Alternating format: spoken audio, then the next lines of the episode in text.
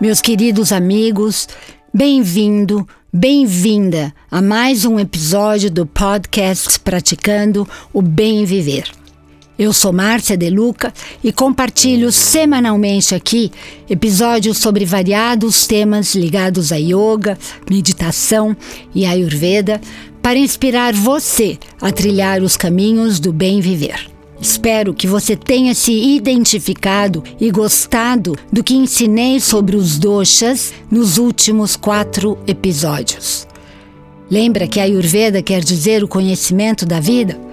Pois entender sua constituição psicofísica e a dos outros, compreendê-la e respeitá-la faz, sem dúvida, parte intrínseca desse conhecimento.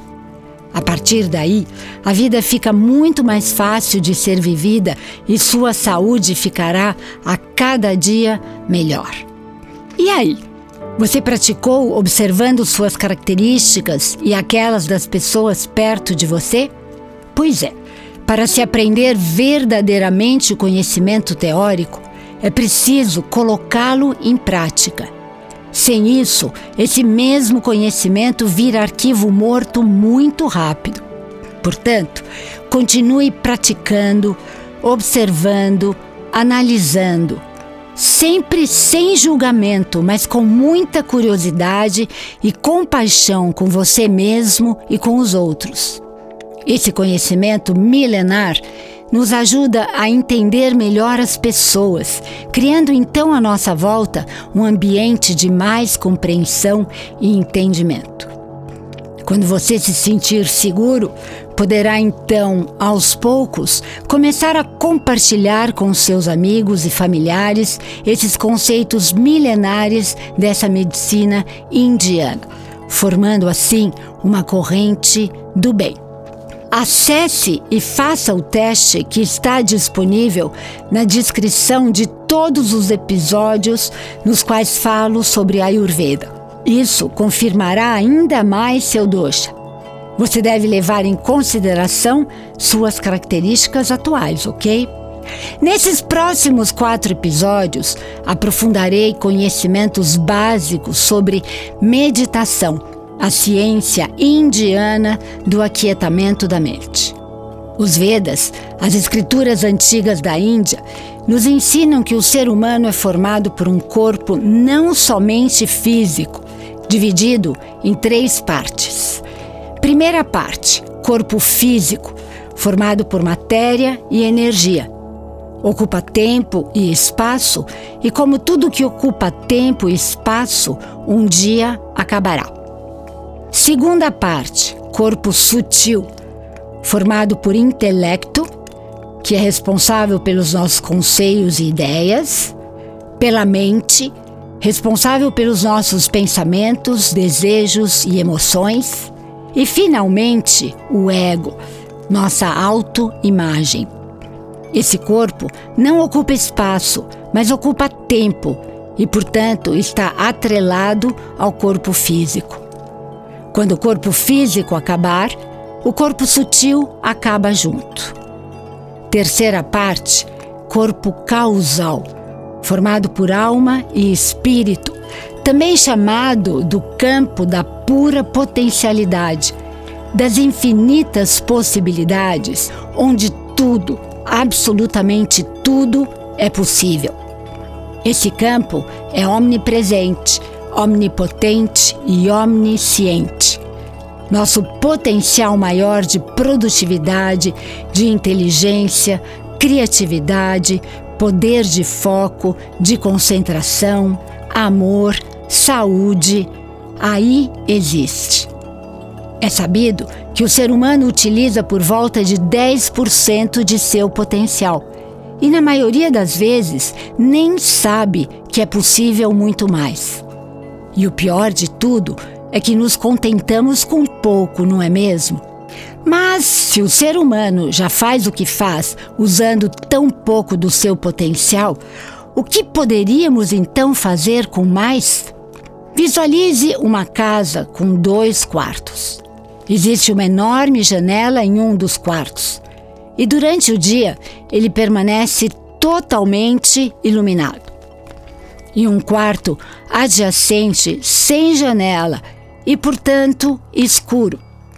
Mas imagine que uma fresta de luz penetra nesse quarto escuro por baixo da porta. Visualizou?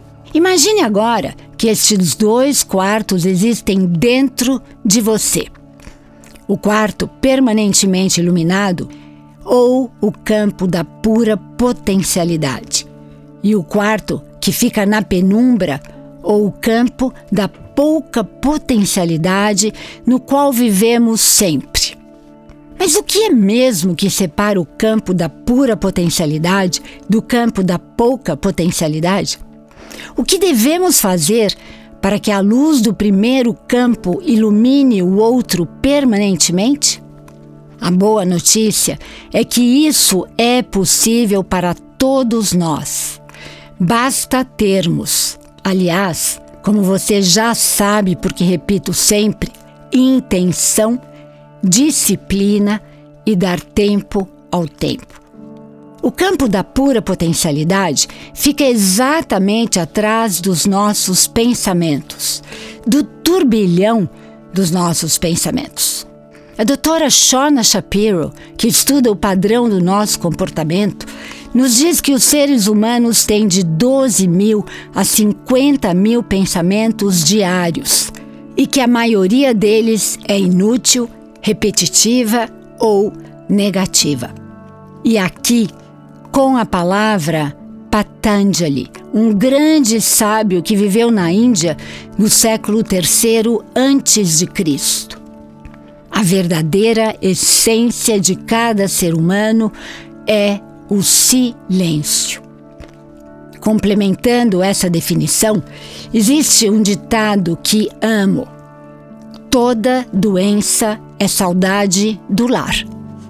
Portanto, ao aquietarmos a mente, começamos aos poucos nosso retorno ao lar, a nossa verdadeira essência. A conclusão óbvia é de que precisamos urgentemente aprender a diminuir o fluxo dos nossos pensamentos. E por isso, a definição de meditação que mais me agrada. Meditação é uma jornada espiritual. Porque saímos do nosso corpo físico, abrindo espaços para entrarmos em contato com esse campo da pura potencialidade, nosso espírito. Meditação é uma grande ferramenta de autoconhecimento, porque não somos apenas corpos físicos e a nossa verdadeira essência é o campo da pura potencialidade. E meditação é uma ferramenta de autodesenvolvimento, porque somente quando sabemos o que somos em realidade é que podemos evoluir e nos conhecermos de verdade. A partir deste entendimento, fica mais fácil compreender a prática do aquietamento da mente, que deve ser natural, tranquila, espontânea.